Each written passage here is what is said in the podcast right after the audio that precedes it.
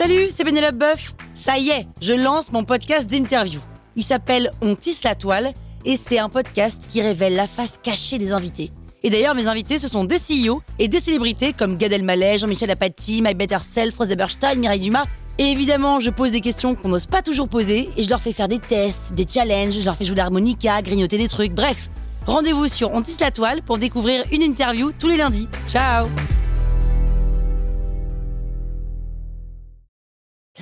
Sur écoute. Salut, c'est Caroline Jurado. Vous avez envie de capter la crypto? Vous êtes au bon endroit.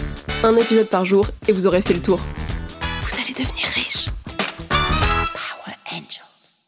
C'est quoi la méthode de consensus Proof of Stake?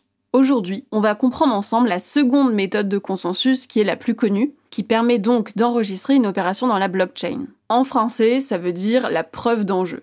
En fait, il y a deux gars qui ont réfléchi. Ils se sont demandé comment on pouvait avoir le même résultat que la proof of work, mais sans passer par le minage. Parce qu'il faut trouver une méthode qui va choisir quelqu'un de façon aléatoire pour valider l'opération. Il faut que la personne soit motivée pour être choisie. Il faut que le truc soit super sécurisé. Et il faut consommer moins. Alors ils se sont dit, on va demander à des volontaires de verrouiller, donc de mettre en jeu, de stacker leur token de la crypto. Ensuite, le protocole va distribuer des droits de valider des opérations de façon aléatoire aux gens qui ont mis leur crypto en jeu.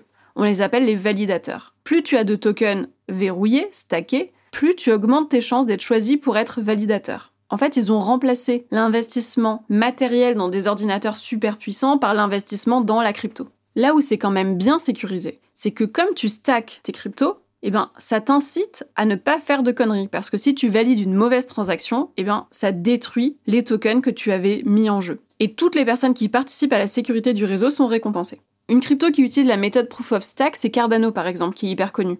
Alors les trucs cool de ça, c'est que ça coûte moins cher, ça consomme moins d'énergie, il n'y a pas besoin d'équipement particulier et les transactions se font plus rapidement. Les trucs moins cool, c'est que ton argent, il est immobilisé, hein, il est stacké, que c'est une méthode qui est quand même moins éprouvée, elle est moins utilisée que la proof of work, donc on a moins de retours dessus, et que les validateurs qui ont beaucoup de crypto, ils ont une grosse influence sur les transactions.